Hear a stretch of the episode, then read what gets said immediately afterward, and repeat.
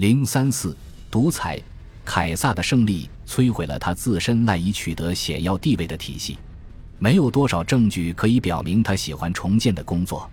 也许，在西塞罗于公元前四十六年为奉承凯撒发表的演说，为马塞卢斯辩护中唯一真实的成分，便是他对这位人类命运仲裁者厌世情绪的描绘。在公元前四十五年春之前。凯撒只能在遍及全地中海的内战间歇期里偶尔关注一下罗马的问题，而在遇害的公元前四四年三月，他正准备离开罗马去同帕提亚人交战。西塞罗感到迷惑不解，他为凯撒勾勒出的实施方案是什么呢？是重组法庭、恢复财政信用、通过道德领域的法案和革新政治生活吗？事实上。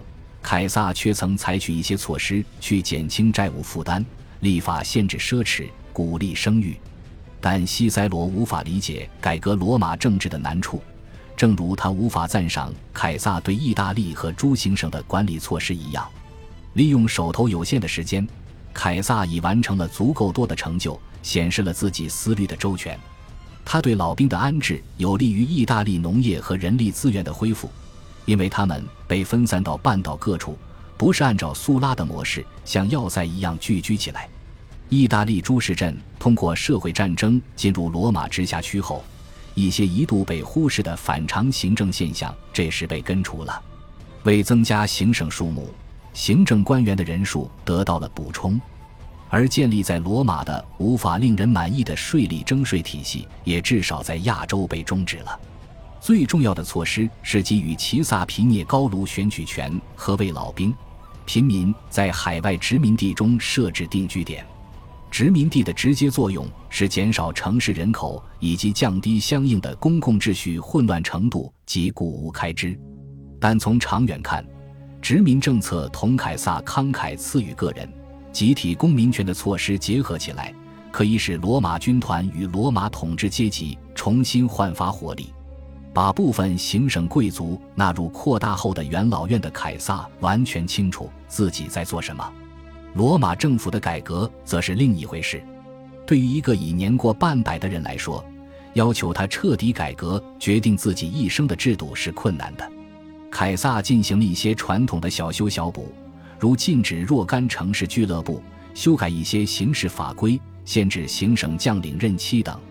由于习惯了在高卢雷厉风行的工作效率，凯撒曾在马背上向两位秘书口述信件。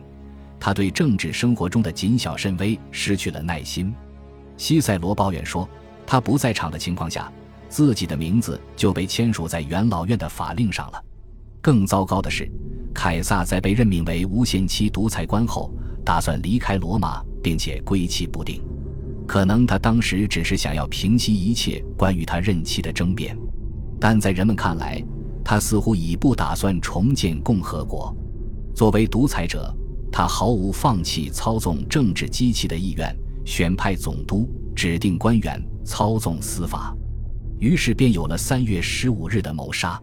凯撒死后，他的一个亲密朋友盖约马修斯哀叹道：“如果天才的他都找不到出路，现在谁又找得到呢？”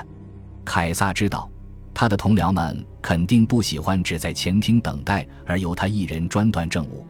然而，对于他所结束的政治动乱与武装冲突来说，又有哪种解决方案是他们能够接受的呢？奥古斯都将会避免凯撒犯的许多错误，包括后者使其坚定的反对者得以活下去的尽人皆知的仁慈。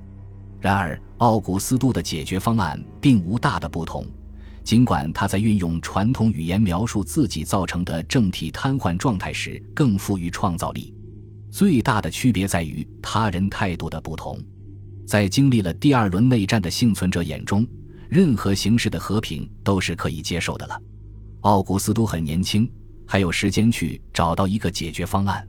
加图门和西瑟罗们已不在了，剩下的人中又有谁亲眼见过共和国呢？